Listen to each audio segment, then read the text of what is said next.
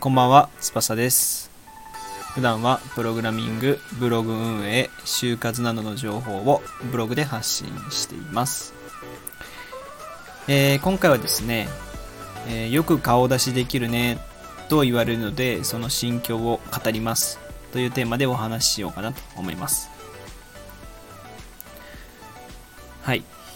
えー今回はですね、まあ、誰向けと言われるとそうだな、まあ、ネット配信、何かしらでネット配信してる方かな。まあ、SNS だったり、ラジオだったり、ブログとかをやってる方だったら、まあ、あまあ、ためになるというか、僕の意見をお話ししようかなと思いますけど、えっ、と、まあ、よくですね、その、もう僕がブログをやっているっていうふうに、まあ、大学の友達とか、あ言ったりしているので、言われることとしてねなんかブログの内容をどうこう言われるってことはあんまりなくて分かりやすいねとか言ってくれるんですけど一番よく言われるのが、まあ、よく顔出しできるねっていう。これ結構言われるんですけどそのまず現状を抑えると現状の話をすると顔出しすることによってメリットとデメリットはもちろんあってメリットとしてはまあ、そういう信頼性が増すというかね。本当にそこに人がいてその人が書いているんだっていうその何ていうのかな。リアリティ感が増すというか。そういう感じがしますよね。で、えーもう一つはそれによってまあ副次的な効果。じゃあこの人になんか仕事任せようかとか、えーライティングの案件を任せようかとかそういうことになったりする可能性は多分内心どっかで増えますよね。っていうことかな。うん、そんだけかな。まあ、デメリットとしては、えー危険性があるってことだよね。まあ、自分が顔を出してるっていうことに対して、その、何かしらこう、なんだろう、自分が変な発言とかをしてしまった場合には、うん、なんか、炎上しちゃってっていう。炎上しちゃった場合に、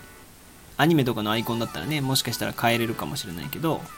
変えてね、別名でやったら全然わかんないんだけど、個人でやってるともう、荒れちゃうんで。うん。っていうのはありますよね。ただ、僕的に思うのは、まあメリットの方が大きいかなと思いますけどね。うん。で、まあ、まあ、僕の場合ですよ。僕の場合は、まあ、エンジニアに来年就職するんですよ。うん。で、就職して、その、そこも副業 OK の会社なので、あのーもう別に自分がブログやろうと、まあ、違う何かしらこう、プロジェクトを自分で立ち上げてね、個人開発でもしたりとかしたとしても、別にそれは OK なんですよ。うん、別に本業がおろそかでなければ大丈夫なんですよ。なので、まあそういった意味でも、まあ、副業 OK の会社で働くのであれば、特にエンジニアの場合ね、そんな1年とかで辞めるわけじゃないので、その会社でずっと、とりあえず副業 OK でずっと過ごして、まあ、仮に転職したとしても、そこでも多分副業 OK なところがばところばっかりなので、エンジニアの場合はね。だからそこでも OK だし、ってなってくると、僕はこれからもずっと副業 OK な多分立場になるんですよね。でそうなってきた時に、早めから顔出しをしておいて、何かしらこう、お仕事をいただけるチャンスの時間、チャンスの期間が長い方がいいですよね、単純に。うん。ですよね。まあ、フリーランスとまでは言わないけど、ある程度こう自分っていう人間を知ってもらってた方が、まだ可能性は増えると思うんですよ。で、こうやってラジオとかもそうですけど、あ、この人が喋ってるんだっていう風に思うじゃないですか。やっぱり分かりやすいじゃないですか。まあ別にイラストのアイコンが悪いわけじゃないですけど、イラストのアイコンのところに入るより、顔が出てる人のところに入って一緒に喋ったりする機会っていうのが増えた方が、増え、増える可能性の方が多くないですか？うん。なんで、まあメリットの方が高いっていうだけなんですよね。僕的に言うと。その、まあ、もう一つ下心を話すとですね、あの、エンジニアの方って割とこう、顔出しとか嫌がる人が多いんですよ。うん。まあ別に偏見っていうか、全員が全員じゃ、全員じゃないんですけど、全然。あの、顔出しとかせず、本当にコードを書いてたいっていう。どんどん新しいことを、新しい技術を学んで次に行きたいみたいな人が結構多くて。まあ、文系じゃなくて理系選んだみたいな感じで エンジニアになったっていう人も結構いるみたいで逆にじゃあ僕が顔出しとかこうコミュニケーションができるエンジニアになりたいなっていうふうに思うんですよねそうした方が逆張りっていうねやっぱり僕の方が可能性が増えるじゃないですか A さん B さん C さん僕。で A さんから C さんはコミュニケーションあんまりできません。顔出しもしてませんってなった場合以前なら僕の方にしようかなみたいな。そういうこの何ていうのかな母数が多いのでそっちの方が。エンジニアという人たちは顔出しとかをしない人が多いので母数がそれなんで顔出しとかしてる人を選ぼうって思った時に僕に選ばれやすいですね。母数が少ないんで。なので僕はまあ逆張り的な感じでね顔出ししてるっていうのも結構あります。うん。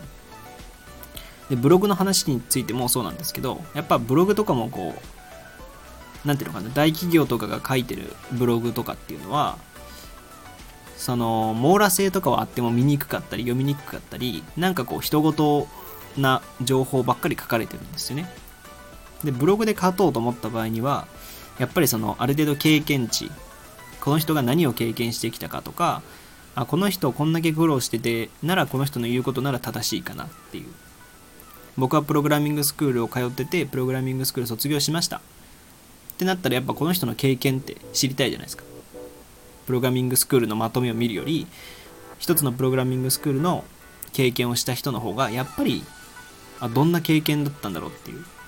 どんな感想を抱いたんかなとかそっからどうなったんかな？きつかったんかな？楽しかったんかな？とかって思う方が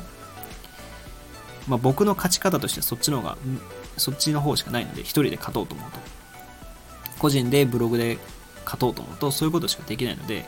僕がやれることはまあ顔出しとかしてよりリアリティをこう持ってもらう。本当にだからまあ友達の意見というか先輩とか知り合いからの意見。っていう感じでラジオとかあのブログとかに、え、影響した方がいいかなっていう感じですね。多分こう顔出しってその何て言うのかな。本当の意味で顔出ししたくないっていうわけじゃなくてみんなはちょっと頑張ってややってみたいけど恥ずかしかったりして顔出ししたくないっていう人が結構いると思うんですよね。うん。まあ、僕自身も最初はイラストやってたしここ半年ぐらいだったかな。半年もまあ行ってないと思うんですけど夏とかぐらいにこうアイコンを